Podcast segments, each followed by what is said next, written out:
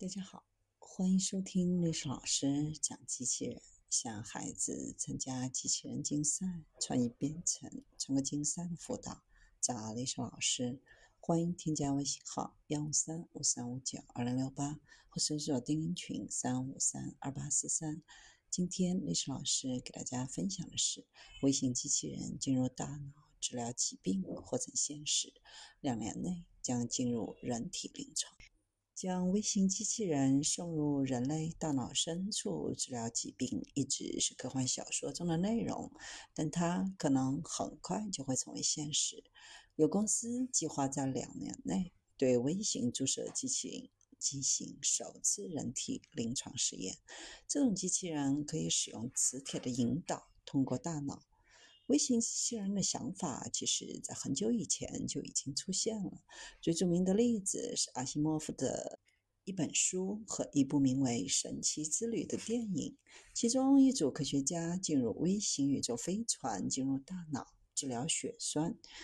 就像手机现在包含比一厘米还小的极其强大的组件一样，这些曾经是科幻小说的微型机器人背后的技术，现在已成为科学事实。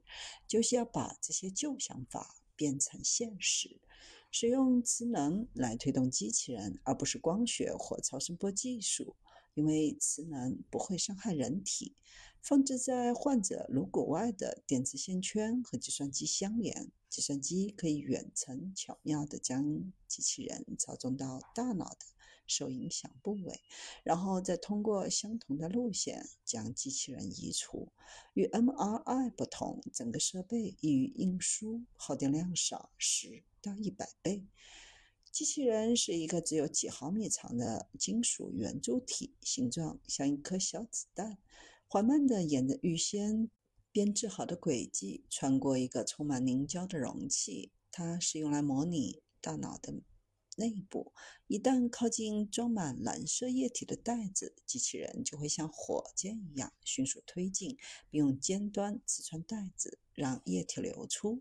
希望在两年后能够开始临床实验时，可以使用机器人刺穿大脑内充满液体的囊肿。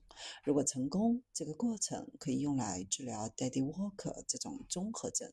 这是一种影响儿童的罕见脑部畸形。